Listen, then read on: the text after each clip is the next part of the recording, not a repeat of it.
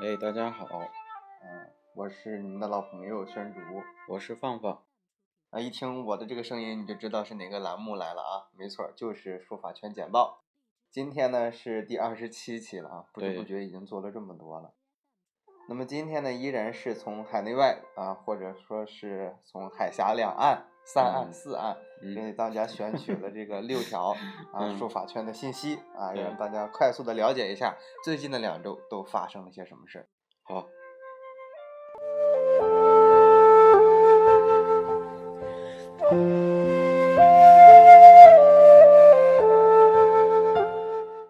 呃，今天呢是十一号，就在前大前天，应该是八号的时候，是太原书法院书法院。嗯，成立十周年，那么他们呢就策划了一个叫“十年一见汉墨书怀太原书法呃书法院建院十周年”的书法作品展，那么地点呢就在太原的美术馆。嗯，那么这个展期呢是到十七号，也就是还有五六天的时间吧。那么这个规模呢也是非常的大，毕竟是十年大展嘛，对一共是有一百四十余幅啊，大家呢可以去饱饱眼福。其实我想说，就是太原这个地方还是啊挺好的，出过非常有名的书法家。你比如说我们的傅山，对，他是山西人。对啊，李世民啊，山西人。嗯，李世民山西人。啊，对，山西人啊，李世民也写过这个书法的啊。那还有一个说法，好像李世民是甘肃人吧？啊，有好多说法都有在争啊，有在争。那么还有一个人呢，祖籍是太原的啊，米芾。对，这个名气更大一点。你你知道我为什么要说一句吗？因为我我是甘肃人。对呀，所以为自己的家乡说两句。无所谓了，无所谓了啊。行，啊，希望大家多关注一下啊，整个山西的书法其实还是有看头的。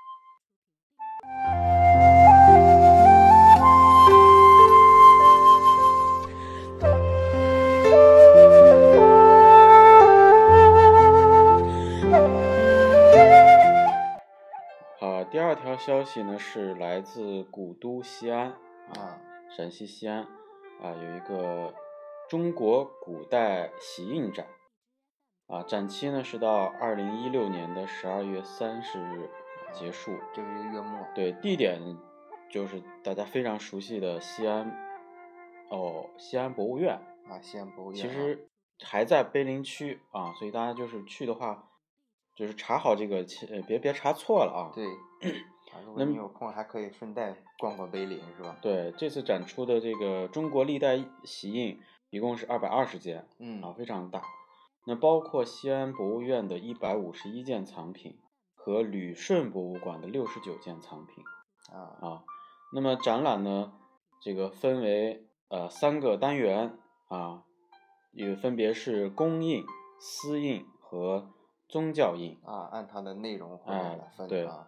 那材质啊，就是我们这个呃这个印玺，它肯定有一个质地的问题，比如说金属类的啊，有玉的啊，呃水晶的这些都有啊。这也是比较能够全方位的呈现中国印玺和篆刻艺术的这个发展。对，哎，那么这个印呢，在中国这个。有史以来啊，比如说从商朝开始，它是一种什么呢？一种信物，或者是凭证啊。比如说公家有公家的印啊，有身份的人呢有身份的这个印。那么其实这些都是呃主观或者客观的推动了这个篆刻艺术的发展。它有这个需求。而且我们到了我们现在这个时候呢，印章已经成为我们书画创作和鉴赏的一个。很重要的一个证据，没错啊，甚至是一个，已经是一个很重要的元素了。嗯，就是一个作品当中没有印章，啊，缺的东西感觉会很多的啊。啊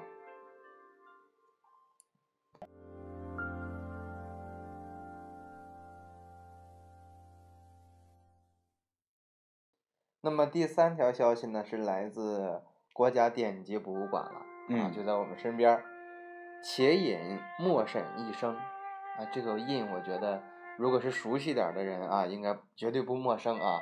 它就是咱们重要的一个这个书法圈的巨擘啊。对，吴昌硕先生的印。对。那么最近呢，他的这个创作展啊，他的这个篆刻与当代印人的创作展就在咱们国家图书馆的典籍博物馆。那么他的第四展厅展出。这个展期呢一直持续到了一月六号，那就大家可以观赏的时间还有很多。对，那这个主题叫呃“且饮墨审一生”，嗯，那个墨审是什么意思啊？墨审就是墨汁啊，因为大家看到这个主题会有一些这个距离啊，就觉得对很深奥啊，嗯，不明觉厉啊。对。那么这次展出呢，也会展出它的印谱，整个吴昌硕的一个印谱，还有它这枚印的“且饮墨审一生”的原印石，还有包括它的底稿、设计稿等等啊，已经开始了啊。对，已经开始了啊，抓紧去。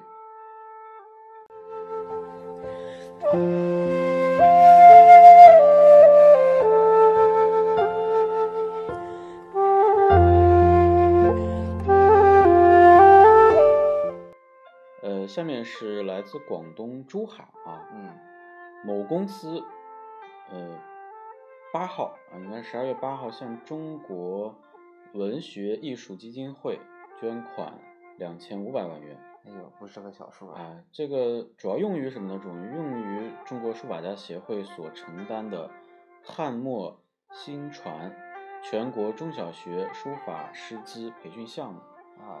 这个怎么说啊？我觉得应该就是有志于做书法老师，尤其是中小学书法老师的朋友，嗯，啊，你们可以关注这个消息。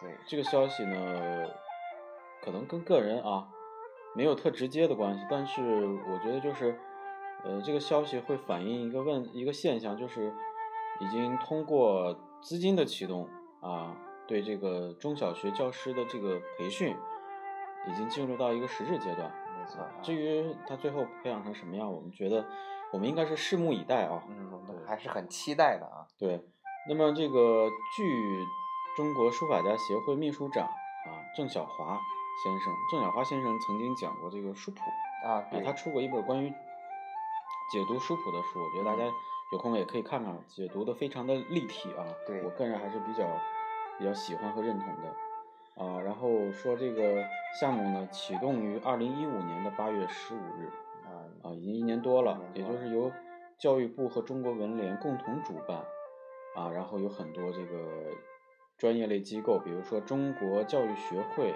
书法家协会啊，呃，教育书画协会联合承办啊，那么用五年左右，就是打算用五年左右的时间呢，为全国培养中小学种子教师。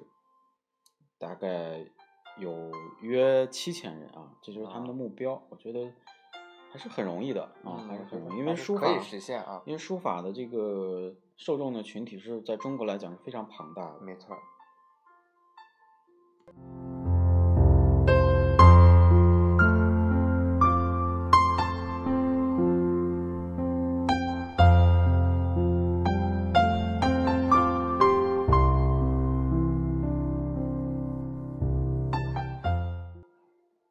上个月呀，三十号啊，有一个拍卖信息，我觉得值得关注一下啊。这个人大家应该不太陌生啊，作家莫言，他的一幅书法作品呢亮相拍卖会，那么最后呢是以底价五千元落锤了啊。那么其实呢，他这些年的这个书法作品的拍卖情况啊，呃，有高有低啊，高的时候可以接近百万，低的时候呢也有五千都卖不了，流拍了。嗯，其实我觉得大家倒不是关注他书法技巧的本身吧，啊，跟作品本身其实关系并不太大。就像我们今天追捧的一些名人书画是一样的啊，啊，影视圈的人呢，写两笔刷两笔，比如马云马老师，啊，对，马云马老师、赵本山赵老师等等的啊。其实我觉得你大家都图个乐就可以了啊，关注一下这个现象，我觉得这个圈热起来还是有啊有些好事的吧，值得我们关注啊。至于他本人的书法呢，我们就不做过多的指摘啊，大家明白怎么回事就得了。对对对，是好事儿，因为书法的这个门槛啊，嗯，客观的讲就是，呃，它可高可低。对，呃，因为这个写毛笔字嘛，其实是个很容易的事情，拿起来就能敢写啊。这这个入门的门槛是比较低的。嗯。再一个呢，我我是这么认为的啊，因为莫言老师啊。他的这个作品之所以，比如说会流拍，或者是五千都走不掉，有一个很重要原因，可能写的多。对啊，有可能因为还有一个它健在嘛，啊，对，这个很多这个价格因素，因为我在生活当中有很多朋友问我，这个价格为什么这么高？这个价格为什么差别那么大？啊，它毕竟是个市场的东西，很难说。比如说会用一个作品啊，会说啊这个画的我认为挺好的呀，为什么卖的没有那个价格高？啊，对。然后我因为时间原因，可能没有太多的去呃给大家说这个原理，因为这个艺术品和艺术家，嗯啊或者艺术这几个几个之间的关系挺微妙的。对，跟你的名气，跟你的作品的这个流通率，嗯啊，还有你作品的质量，啊，以及很多不确定的因素，它是综合在一块儿，综合在一块儿，体现在一块儿。所以这个价格呢，我个人认为它只是一个标准之一，对，它不是全部标准。你说我一我我拿到了一幅很免费的作品，它没有价值吗？它依然是有的啊。你比如说，同样是吴昌硕的，可能早期。市场非常火爆，拍到一个亿，但要是今天的，没准就拍两千万。你要愣说两千万的不如原来那一个亿的嘛，也不好说。对，哎。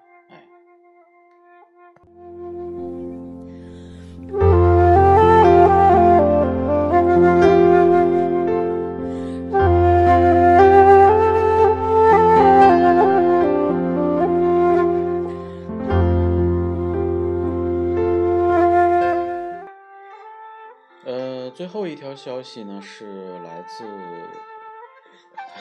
海峡，说海峡有点小啊，就是大洋彼岸啊的这个加拿大卑诗省是吧？嗯，列治文市，呃，举行的一个呃王铎，注意啊，是王铎的书法，嗯，哎，王铎的书法在这个加拿大展出。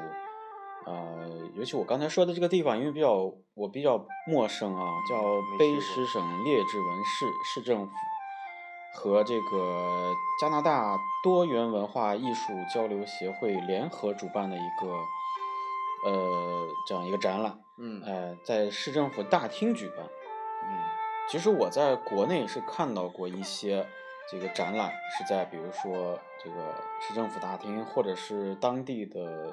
宾馆的大厅举办也有，但是这个展览体验我个人觉得一般，嗯，啊，而甚至有时候很一般，因为大厅比较通风啊，有时候这个展览效果，但是不知道这个加拿大的这个市政府大厅的这个效果怎么样？嗯，如果咱们的听众有真的是去看了的啊，嗯嗯，呃，希望呢能有一些这个图片的反馈，对，而且这个展览的时间还很长，持续到了明年的六月十一日，半年多呀，对。呃，说起加拿大呢，我个人还是很喜欢这个国家的，嗯，因为这个国家的感觉呢，就是很温和啊，对，不管是它的政治也好，还是它的整个的呃人文环境也好，我觉得还是很舒服的，对，呃，所以我很想去看看，哎，嗯，有机会可以去啊，对，好，那就主要内容应该就这些啊，没错。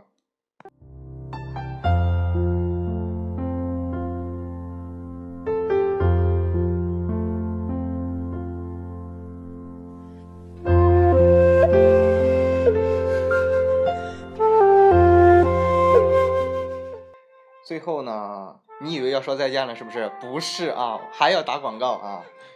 那么如果你有任何的疑问或者想加我们的小编微信，那加哪个呢？七五幺幺二五二四，再来一遍啊，七五幺幺二五二四。嗯，对，七五幺幺二五二四，就是这是一个呃我们工作室的一个对外的一个个人账号。没错。啊，然后嗯，加的朋友比较多，就希望大家就是在加的时候一定要说一句，比如说你是漫谈书法的。粉丝听友啊，呃，你一定要标注一下，对，因为，呃，这个你不标注吧，我也不知道你的来意。是。然后，因为这个，咱们这个互动平台就是从这儿产生的，嗯，啊，希望大家多多留言，对，多多支持。